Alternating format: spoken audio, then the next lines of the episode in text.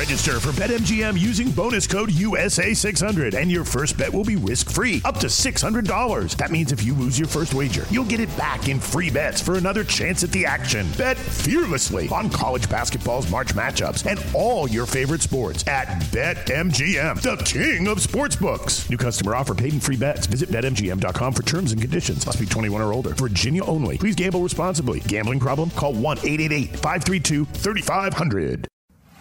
Habla español, amigo. Español, amigo. Damas y caballeros, están escuchando Hablemos MMA con Danny Segura. ¿Qué tal a todos y bienvenidos a una edición extra de Hablemos MMA? Les habla Dani Segura, periodista de MMA Junkie y USA Today Sports y como ya saben, el host de este programa. Como les había dicho el lunes, este miércoles les iba a traer una edición extra de Hablemos MMA, una conversación muy especial con el peleador Gaston Reino, también comentarista para ESPN en cuanto a las artes marciales mixtas. Una conversación muy interesante, nos dio una exclusiva. Resulta que ya no es peleador de combate Américas y ahora es un agente libre. Además, adelante en la entrevista les tengo los detalles bueno, hablamos de muchas cosas, de su carrera, de, su tiempo en la pandemia, porque no lo hemos visto desde el diciembre del 2019, imagínense. Y, bueno, como él es analista también, le pedí sus opiniones sobre unos combates bien grandes que se vienen, incluyendo el de Max Holloway contra uh, Kelvin Cater, también este, el de Neo Magni contra Michael Chiesa y obviamente el más grande entre Conor McGregor y Dustin entonces, eh, bastante de qué hablar, una conversación muy, muy completa. Así que em, sí, muy interesante estuvo esa conversación con Gastón. Ahora, eh, antes de que pasemos a la entrevista, les quiero anunciar que al final de la entrevista les tengo un anuncio respecto al invitado del lunes. Es un ex campeón de UFC, alguien muy, muy querido en Latinoamérica. ¿ah? Entonces ahí está, al final del programa les tengo eh, noticia en cuanto a quién va a ser el invitado para el lunes, no se lo quieren perder. Así que bueno, aquí va la entrevista con el uruguayo Gastón Reno. Bueno, ahora se une al programa uno de los mejores peleadores que ha salido de Uruguay. Él es un ex peleador de Bellator y ahora está con Combate Américas. Él también es analista de MMA en ESPN. Estamos hablando con nada más y nada menos que Gastón Reino. Gastón, ¿cómo estás? Bienvenido al programa. Tremenda presentación, muchísimas gracias. Un gusto, como siempre, hablar contigo. Ah, pues claro, o sea, con tremendo invitado toca tener una tremenda eh, introducción, así que hasta, hasta me faltó un poco más. Me la voy a creer, no mientas. Vale, bueno Gastón, eh, encantado aquí de tenerte en el programa. Desde hace un tiempo, eh, pues hemos estado hablando por texto y, yo sé que hemos estado planeando esto desde hace bastante tiempo. Y, bueno, he querido hablar contigo, eh, sí, como dije, desde hace un tiempo. Entonces hay bastante, bastante de qué hablar. Quiero hablar de tu carrera y también pedirte de tu opinión de ciertas cosas que están pasando en el mundo de las artes marciales mixtas. Así como mencioné, eres un gran analista para ESPN en MMA y bueno, me, ha encantado todo el trabajo que has hecho. Así que ahorita te, te, pido tu opinión en ciertas cuestiones, pero hablemos de ti. Eh, ¿Cómo estás? Primero que todo, desde que empezó la, la pandemia no hemos visto a Combate Américas eh, de regreso. Eh, obviamente tú eres peleador de Combate Américas, entonces cuéntanos cómo han sido más o menos este año, ya casi estos meses, de estar un poco inactivo. Sí, fue el primer año de mi vida que, que no me tocó pelear. Desde los siete años que compito en artes marciales fue un año bastante especial, pero la verdad es que no me puedo quejar. Sé que hay gente que la está pasando mm. muy mal, gente que perdió seres queridos, así que no me voy a poner a, quejarme, pero sí me hubiese gustado pelear porque es lo que más me gusta en, la vida. Pero por suerte pude seguir entrenando, seguir mejorando y estar listo para cuando arranque todo otra vez. Claro, sí, definitivamente. Y, bueno, eh, yo no soy peleador profesional, pero pues eh, tengo que admitir que durante esta pandemia sí tuve una etapa donde me puse un poco perezoso con el ejercicio y, es difícil. Eh, tú como atleta profesional, eh, ¿cómo ha sido esa experiencia? Porque obviamente con, esta cuestión, cuestión del COVID, pues es, más difícil hoy día, ¿no? Hacer ejercicio y mantenerse en forma, ¿no? Eh, ¿cómo, ¿cómo, te has manejado esta cuestión en esta pandemia de, mantenerte top para, en condición de pelea? Mira, hasta me da vergüenza decirlo por esto que te digo, que, mucha gente la, pasó muy mal, pero yo la, la cuarentena hasta se puede decir que la disfruté. Estaba solo en San Diego y, eh, tres compatriotas míos juegan en Los Ángeles Fútbol Club, eh, Diego Rossi, el Pancho Ginela y, Brian Rodríguez. También en la selección de mi país. Entonces, aparte de ser amigos, son ídolos. Y ellos van a ver algún entrenamiento, yo iba a ver algún partido, nos hicimos amigos y apenas pasó esto de la cuarentena dijimos vamos a pasarla juntos. ¿Para qué vamos a estar separados? y, y fue un mes y medio. Yo en realidad me voy, la pasamos en, nos juntamos todos en lo de Diego, y yo me fui esperando que iba a ser una pandemia de una semana. No sé, 10 días. Me llevé dos calzoncillos y tres remeras. y terminé encerrado un mes y medio con ellos. Nunca me pasó de, estar, de pasar tanto tiempo eh, continuado con alguien, ni con mis padres, porque cuando era chico me iba a la escuela o al, liceo o mis padres a trabajar un mes y medio encerrado en cuatro paredes con ellos, la verdad me, gané hermanos y, todavía pudimos entrenar, porque claro, ellos tenían que entrenar para el fútbol, yo tenía que entrenar para, para el MMA, ellos aprendieron un poquito de pelea, yo aprendí un poquito de, la pelota, nos mantuvimos físicamente bien y sobre todo mentalmente bien. Ah, súper bueno, me alegra. Eh, y, bueno, sí, obviamente eh, tiempos muy difíciles para, para todo el mundo. Y, bueno, me alegra que pues hayas hecho lo mejor de, estos tiempos. Sí, ah, con, esta cuestión de la pandemia muchas personas han, han podido tener nuevos hobbies y, enfocarse en otras cosas ya que eh, pues en otras áreas no, no se puede hacer mucho, ¿no? Eh, entonces, eh, cuéntame, en cuanto a tu carrera, ¿has tenido tiempo de reflexionar, de poner nuevas metas?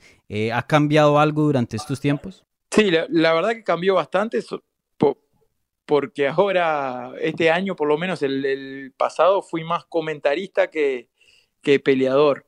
Eh, es algo que me encanta, todo lo que sea relacionado con, las artes marciales me encanta, pero, pero como que descubrí otra faceta. Antes iba más como invitado, yo lo había hecho para Bellator, hice toda la gira de, Europa, de, hicimos Viena, Berlín, Budapest, Londres, este, estuvo, bastante bueno, pero después lo hice más eh, asiduamente con Combate Américas. Eh, había logrado eh, complementar la pelea con, los comentarios, que era bastante difícil. Inclusive yo peleé el 7 de diciembre del, 2019 y las ocho semanas previas tuvimos ocho eventos y me tocó viajar por diferentes ciudades. Lo pude hacer. Cuando fue la pelea di el peso, gané la pelea, como que que había logrado complementar las dos cosas, pero ahora con, el tema de la pandemia me dediqué casi que al 100% a, a, ser analista y la verdad me gustó muchísimo. Sí, ya se estaba haciendo un, gran trabajo. Y bueno, ahorita... Eh, Gracias, viniendo, viniendo, de vos, viniendo de vos para mí significa muchísimo, la verdad. Porque mi madre siempre dice que, lo hago muy bien, pero bueno, mi mamá me festeja todo. Pero, pero viniendo de vos, que, que, sos un grande en esto, significa mucho. No, definitivamente has estado haciendo un, buen trabajo y, me alegra que hayas encontrado eso porque me parece eh, una gran avenida para los peleadores. Sabemos que pues eh, la carrera profesional no es para siempre, en algún eh, tiempo se tiene que acabar, entonces ya estás poniendo esa fundación, ¿no? Y, y te está yendo muy bien, te tengo que decir. Y, bueno, en cuanto a, peleas, em, ¿has hablado con Combate? ¿Ellos qué están diciendo? Eh, ¿Cuándo piensas regresar? ¿Ellos te, han hablado de, de pronto un regreso, una fecha, algo?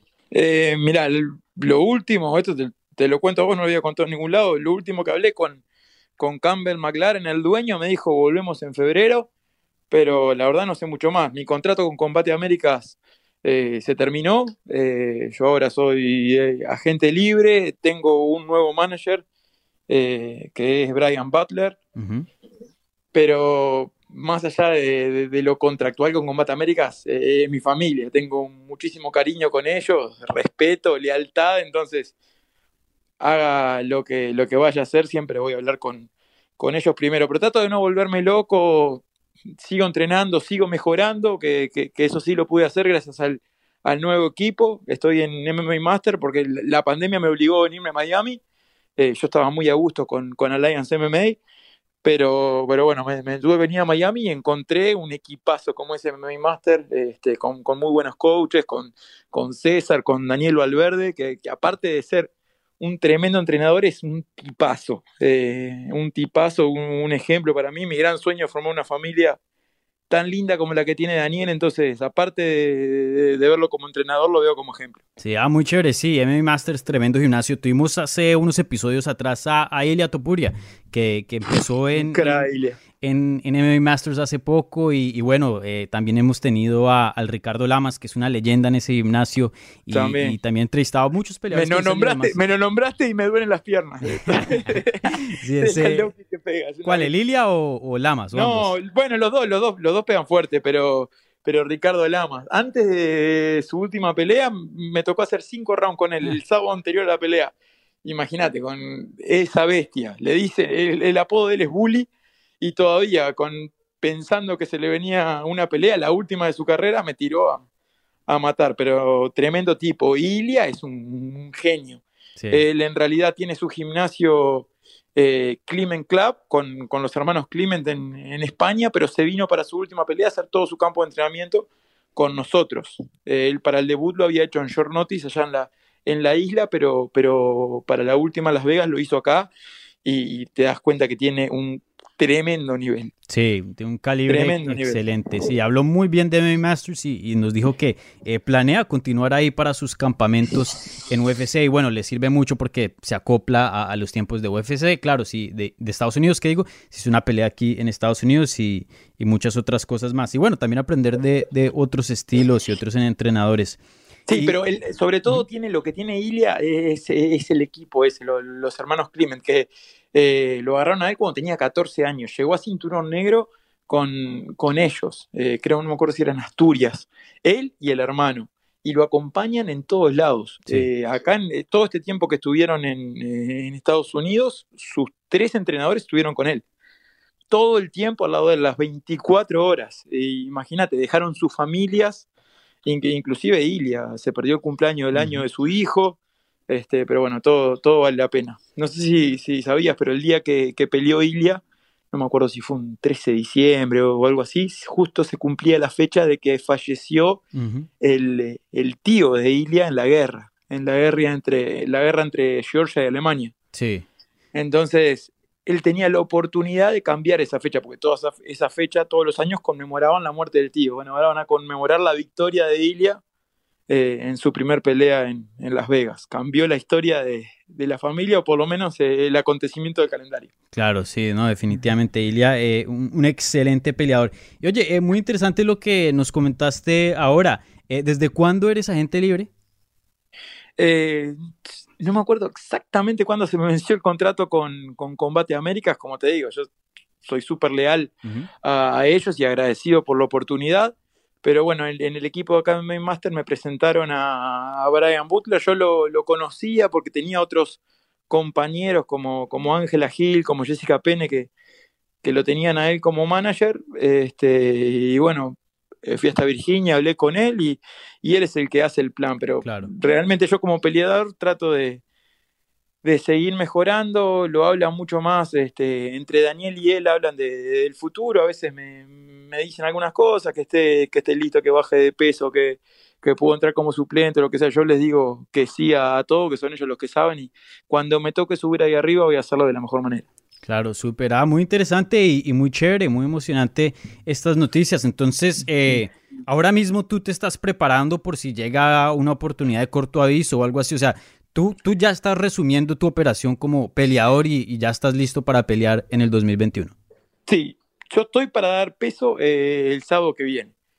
Eh, pero realmente no, no, no, no quiero hablar de más, ¿viste? Ni, mucho menos ponerle presión a, mi manager y a, mi entrenador. Tengo claro que él tiene muchísimos peleadores, 150 veces mejor que yo.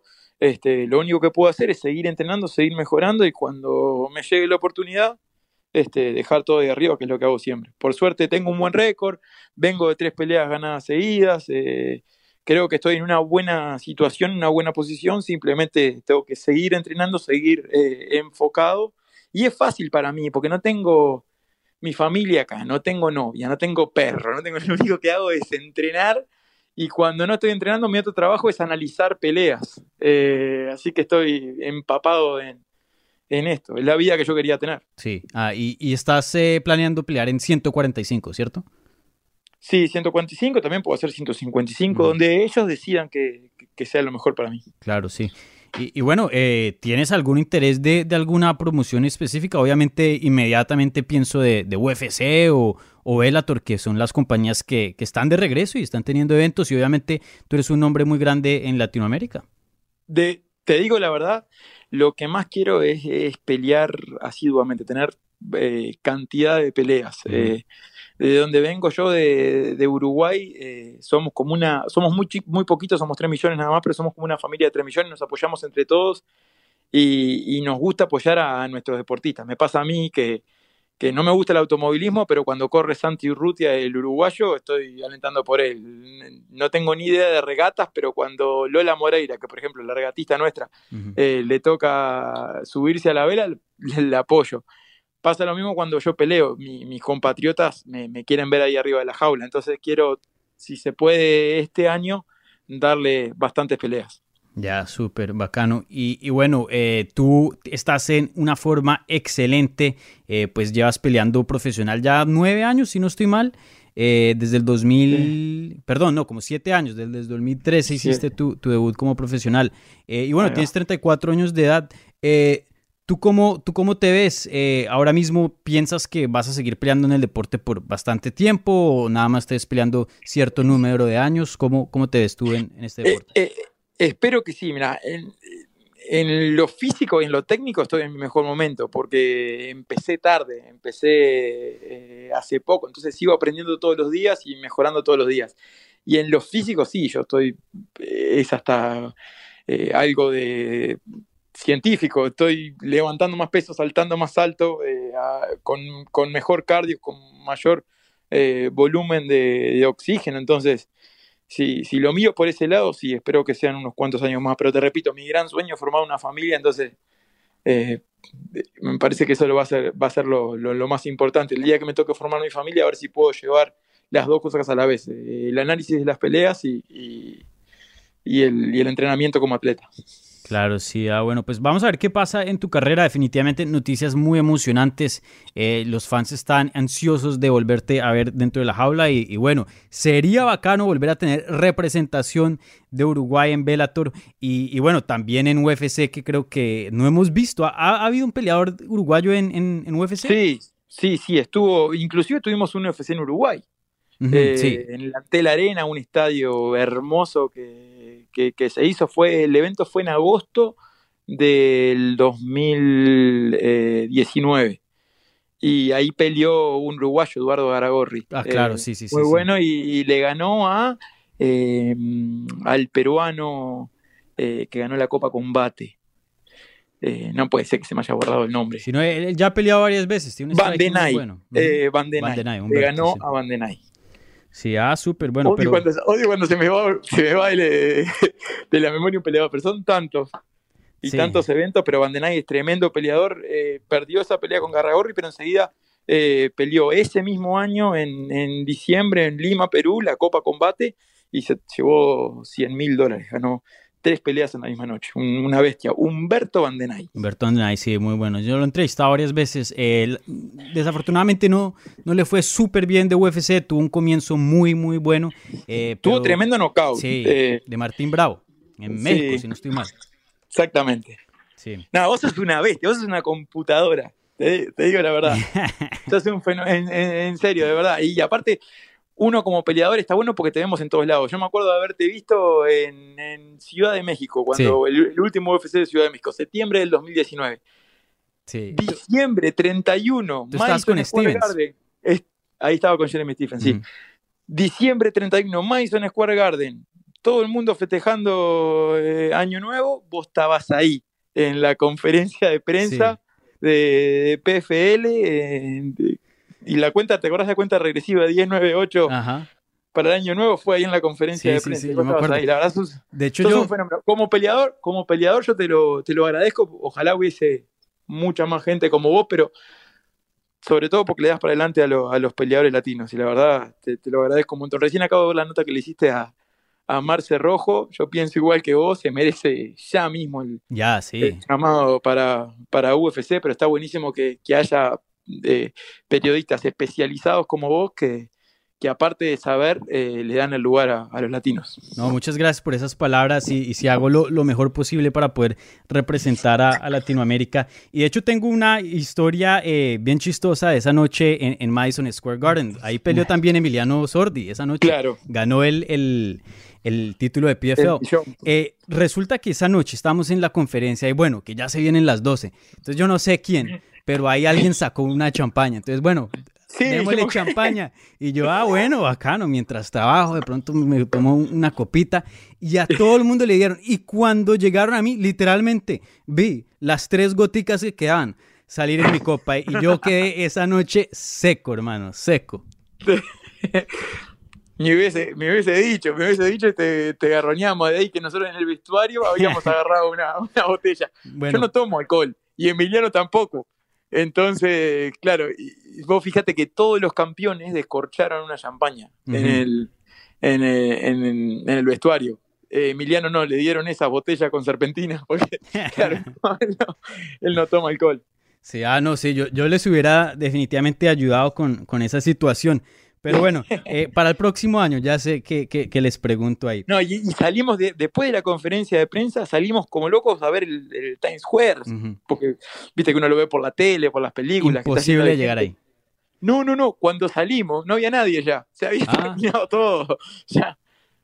Nos caminamos, me acuerdo, como 10 cuadras para, una heladería que, andábamos con antojo de comer algo dulce y, y nada más, porque Claro, me olvidé. Después de la conferencia de prensa hubo una fiesta de PFL. Sí. Que tenían que ir todos eh, los campeones. Este, y después de la fiesta fue que salimos como locos a, a ver qué, qué, acontecía en el Times Square. Yo estaba, vacío, pero tremenda noche, memorable. Bueno, este 31 de diciembre este, hablábamos con Emiliano de eso, qué diferente que fue. Sí, Yo lo pasé en, Orlando, en Disney, pero inclusive mi familia se vino a Estados Unidos a pasar conmigo fin de año y claro, como Emiliano clasificó a la, final, pasaron solos en California. Yo el primero de enero eh, viajé y ahí vi a, mi familia que se había venido de Uruguay. Los hice pasar solos. Sí. Sí, definitivamente muy diferente eh, al año pasado, pero pero bueno, esperemos que ya para este próximo año, yo sí tengo la esperanza de que ya las cosas, de pronto no normales 100%, pero sí algún tipo de, normalidad ya para el sí, próximo año. Sí, dijo que vuelve con el campeonato en, mayo. Sí. Así que por lo menos PFL va, va, a volver. Sí, a mí me encantaría viajar. El problema eh, ahora es que, y bueno, también es una ventaja, es que todo se está cubriendo digital. Eh, aunque sí mandan algunas personas a, eventos, pero la mayoría todo es digital. Entonces espero cubrir ese evento de PF, ojalá eh, no digitalmente, sino en persona. Sería excelente y, bueno. Y a pues alguien van a dejar entrar a vos, que tenés todos los contactos. Sí, bueno, bueno ojalá, ojalá. Vamos a ver qué pasa. Y, bueno, Gastón, eh, también antes en añadición de hablar de tu carrera, quería conversar también eh, sobre ciertas cosas que están pasando en el mundo de las artes marciales mixtas. Como dije, estás haciendo un excelente trabajo como analista ahí en ESPN, entonces eh, quería más o menos pedirte tu opinión en ciertas cosas. Obviamente ahora se viene UFC con fuerza, tres eventos prácticamente seguidos. Eh, obviamente Holloway contra Qatar el 16 de enero, Chiesa contra Magni el 20 y la grande Conor McGregor la revancha contra Dustin Poirier el 23. Eh, quiero hablar más de Conor y Poirier, pero rápidamente cuéntanos, Holloway contra Qatar, ¿qué piensas de esa pelea? ¿Y, será que Holloway regresa otra vez a, su camino de victoria o este Qatar que se ha visto excelente y súper dominante con sus manos eh, puede conseguir el upset ahí y ganarle al ex campeón? ¿Tú qué piensas? Hay que, hay que ver cómo se recupera mentalmente Holloway de las dos derrotas contra Volkanovski. La, segunda, sobre todo, que fue una decisión de vida eh, súper cuestionable. Volkanovski y Keitar son peleadores bien diferentes. A, Holloway le cuesta los peleadores que le generan presión desde el principio de la pelea. Él siempre toma el primer round casi como calentamiento y después va llevando el ritmo de pelea como a él le gusta. Eh, Keitar es bien parecido a, Holloway, también empieza suave. Si vos mirás la derrota contra Sabit, le pasó eso. Eh, capaz que si la pelea contra Sabit hubiese sido a 4 cinco, a 5 rounds, él, lo hubiese ganado en el cuarto o en el quinto. Eh, me parece que va a ser una, buena pelea. Si se va a la distancia, tiene más chances eh, Holloway. Los dos pueden pelear 5 rounds. La última pelea de, de, de Keitar también fue, fue a cinco rounds, va a ser una gran pelea y por algo la ponen en, esta cartelera tan importante de, ABC. Yo creo que, que tanto Dana White como los matchmakers saben que, que, va a ser una buena guerra. Sí, un, combate fenomenal en papel. Eh, los dos muy buenos en, striking. Eh, tienen un volumen bastante alto, entonces yo creo que sí vamos a ver una pelea bien movida. Eh, ¿tú, quién, ¿Tú quién crees que gana en ese? yo creo que puede ganar Holloway a, la distancia. Keita nunca lo tumbaron. es un peleador que, que, tira muchísimo volumen, que, tiene buena, buena quijada, pero, pero me imagino que, la experiencia y el hambre que debe tener otra vez de, victoria Holloway eh, lo va a llevar a que le levanten el brazo. Sí.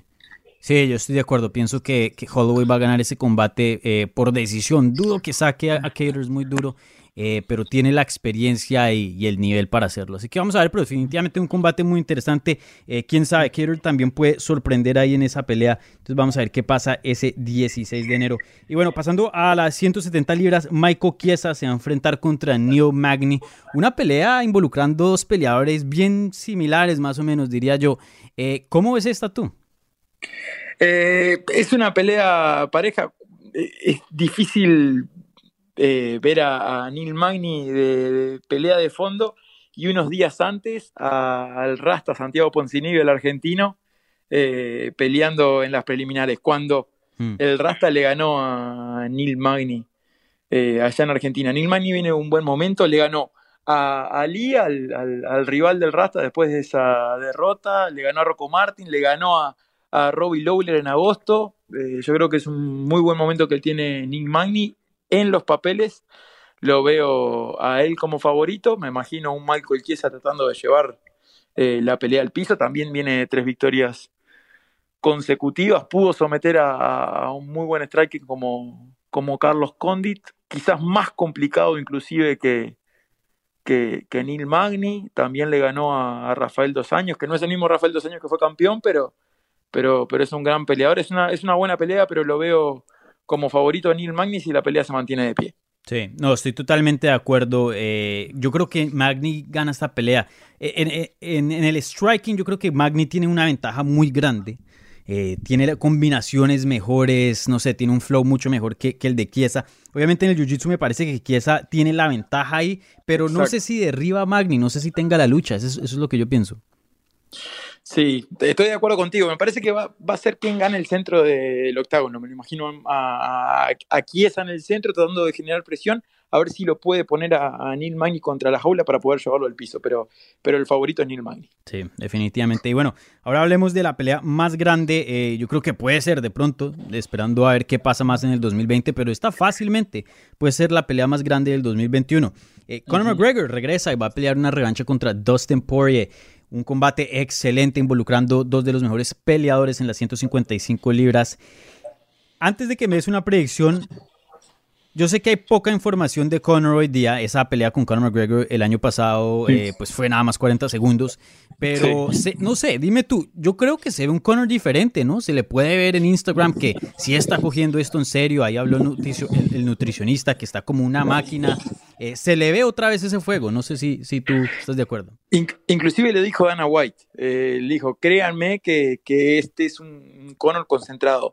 Es una revancha, pero completamente diferente. Eh, aquella fue en el 2014. Yo estuve ahí, hasta me tocó estar en el vestuario de Conor McGregor, porque estaba en la esquina de James Krause. Ese vestuario fue imponente. Eh, estaba McGregor, Eddie Álvarez, eh, Stephen Thompson y James Krause. Y bueno, le ganó, lo pasó por arriba McGregor a, a Dustin Poirier, pero bueno, estos otra categoría, pasó mucha agua por, por debajo del puente, ambos han, mejorado.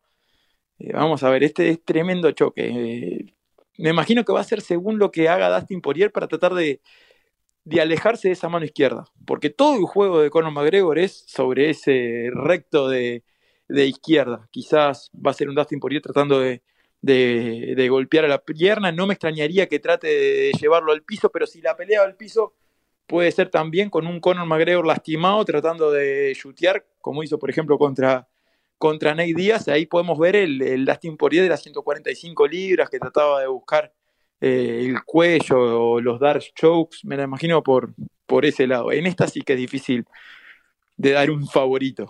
Sí, un excelente Dars que tiene el, el Poirier. La gente se le olvida, la gente piensa que nada más es un striker, pero él tiene un jiu-jitsu excelente. Y, bueno, ¿cómo has visto tú la evolución de, Dustin? Creo que Conor McGregor más o menos se ha mantenido el mismo peleador desde, desde que pelearon la misma, la, primera vez. Eh, sí, obviamente ha, mejorado, pero yo creo que lo que hizo Dustin Poirier eh, es algo, un cambio más grande, me parece a mí. En las 155 libras se ha visto mucho más duro, se ha visto que tiene un aguante eh, mucho más grande y, bueno, la experiencia ya le está sumando y hoy día, o sea, es material de campeonato. Sí, sin duda. Eh, bueno, le tocó perder contra, contra nada más y nada menos. Tiene la experiencia también de, de haber peleado en la isla. Es un gran peleador, súper completo, pero ya le afectó una vez la cabeza a pelear contra, contra Conor McGregor. Vamos a ver si, si esta vez puede puede hacer que no le entre en la cabeza el irlandés y, ponerse a hacer su juego. Me imagino que, eso va a ser la clave, tratar de alejarse de esa mano izquierda, quizá castigar a la pierna y, estar listo para, para, tirarle con, bastante volumen y no darle la distancia que le gusta a Conor McGregor. Sí, definitivamente. Eh, sí, Conor McGregor con un poder increíble, pero ese Dustin Poirier, pues de las guerras que ha estado, eh, tiene mucho más aguante que antes tenía. Yo creo que en las 145 libras estaba em, agotando un poco en ese corte. Yo creo que en las 155 ha mejorado mucho su aguante. Y bueno, en cuanto a predicción, ¿tú cómo ves esta? Como dijiste, un combate muy, muy difícil de predecir. Pero más o menos, ¿qué, qué es lo que estás sintiendo tú? Me parece que va a ser también mucho de, la cabeza de, de Dustin Poirier. Sabemos que Conor McGregor es un una persona, un peleador con muchísima confianza, eh, muy regular, pocas veces lo vemos eh, eh, que, no es él cuando sube al octágono y siempre le entra en la cabeza a, los rivales. Si uno ve la pelea contra Cobo y Cerrone, no lo puedes creer, no, no puedes creer que ese sea Cobo y Cerrone, lo pasó por encima, le terminó pegando con el hombro a, a Cobo y Cerrone, pues se tiene esa confianza, esa confianza en la mano izquierda y esa confianza en su poder pero si uno piensa en las herramientas, el que tiene más herramientas para llevarse la victoria es Dustin Poirier, por lejos. Hmm. Tanto en el striking como, como si la pelea va, va al piso. Realmente es difícil de, dar un favorito. Sí, muy difícil. Eh, eso es lo que es tan eh, tan impresionante este combate, o sea, un combate muy, muy reñido y hay tantas preguntas, ese eh, Dustin Poirier. A mí, a mí el que más me ha impresionado últimamente es el, Dustin Poirier, es un peleador mucho más maduro, no creo que se caliente tanto como se calentó esa primera vez cuando peleó con Conor, eh, ya sea un peleador más señor, ¿no? Más... Claro, más, sí, con, más experiencia y se ha enfrentado a grandes strikers. ¿eh? A Anthony Pettis lo sometió. Claro. Se enfrentó a Justin Gage y lo noqueó. Eddie Álvarez, todos sabemos que Conor McGregor lo pasó por encima de Eddie Álvarez, pero Eddie Álvarez es un gran campeón y también lo terminó noqueando en, el segundo round. No es la categoría de Max Holloway, pero le ganó Max Holloway también. O sea, Dustin Poirier es un peleador muy, muy bueno, muy completo y viene de pelear cinco rounds con, con, Dan Hooker, cinco rounds de, pura guerra. Así que si tiene que ir a la distancia, eh, puede hacerlo con Conor McGregor. Claro, sí, definitivamente. Yo, yo me estoy yendo más o menos por el Dustin Poirier, pero eso es casi que 50-50 para mí. ¿Tú, cómo te sientes? exacto, igual, igual. igual que vos. Pienso que es el que tiene más herramientas Dustin Poirier, pero, pero es una pelea difícil de, de decir. Por ejemplo, cuando me acuerdo cuando, cuando Conor McGregor eh, peleó contra José Aldo, hubiese apostado eh, la casa de mis padres a que, a que ganaba José Aldo y terminó ganando Conor McGregor. Es difícil apostar contra Conor McGregor. Muy difícil, sí, un peleador muy, muy impredecible y, bueno, nunca sabe cuál, cuál Conor McGregor se va a subir a esa jaula, ¿no? A veces se ve como, como un matón, otras veces no. Entonces, eh, todo, todo vamos a ver cómo, cómo entra ese Conor McGregor, pero definitivamente un gran combate, una pelea muy buena. Y ahí, bueno, vamos a estar al tanto de, de, la pelea y del resultado, obviamente. Bueno, Gastón, eh, disfruté mucho de esta conversación. Muchísimas gracias por tu tiempo aquí en Hablemos MMA. Siempre encantado de hablar contigo y, bueno, espero hacer esto más a menudo. Creo que pasó mucho tiempo eh, entre nuestras conversaciones. Muchísimas gracias a vos y, lo repito una vez más, gracias por, por todo lo que haces porque es buenísimo tener un, periodista especializado en la materia y que aparte le da tanto para adelante a, los peleadores latinos. Muchísimas gracias. Gracias por esas palabras. Y para terminar, siempre me gusta eh, terminar con esto. ¿Algún mensaje que le tengas al público latino, al público hispano que te está escuchando ahora mismo en este programa? Sí, que, que sigan apoyando al MMA, sobre todo al MMA local, que es la clave para que, que siga creciendo. Ahora sé que muchos eventos son a puertas cerradas, pero si tienen la oportunidad de, comprar una entrada de un evento local, de ir a verlo, de apoyar a, los peleadores de, su localidad, de sponsoriarlos, de lo que sea que lo hagan, que esa es la forma de, crecer. No solamente ver las peleas de, de Bellator, de UFC, las peleas por la tele, sino apoyar a su comunidad local de MMA. Vale, muchísimas gracias Gastón, te deseo toda la mejor suerte este 2021, espero que te veamos pronto en alguna jaula y, bueno, toda la suerte ahora como agente libre, definitivamente noticias muy emocionantes. Muchísimas gracias hermano, abrazo grande.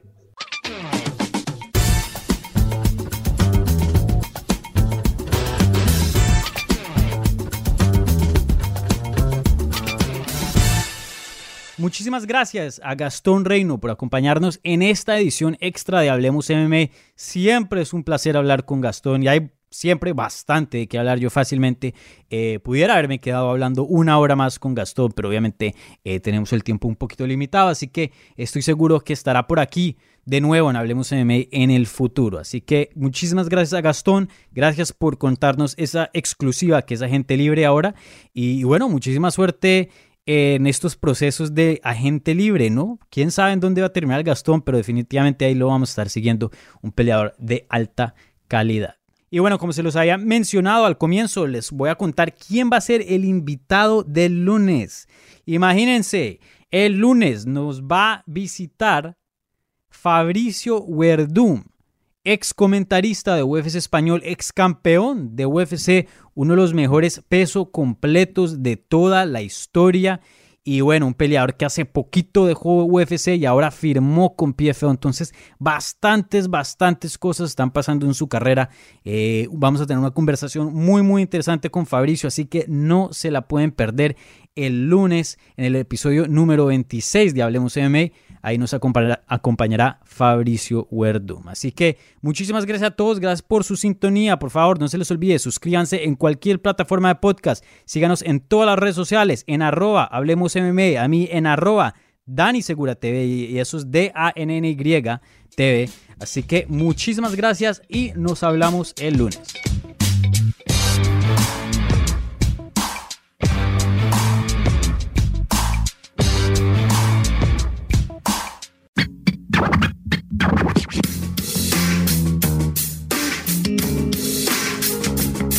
Gracias por escuchar Hablemos MMA. Si les gustó el show, los invitamos a que se suscriban en su plataforma favorita de podcast para recibir episodios semanales. También déjanos tu review o cualquier comentario. Pueden seguir Hablemos MMA en Twitter, Instagram y Facebook en arroba Hablemos MMA. Y me pueden seguir a mí en arroba Dani Segura TV. Hablamos la próxima semana.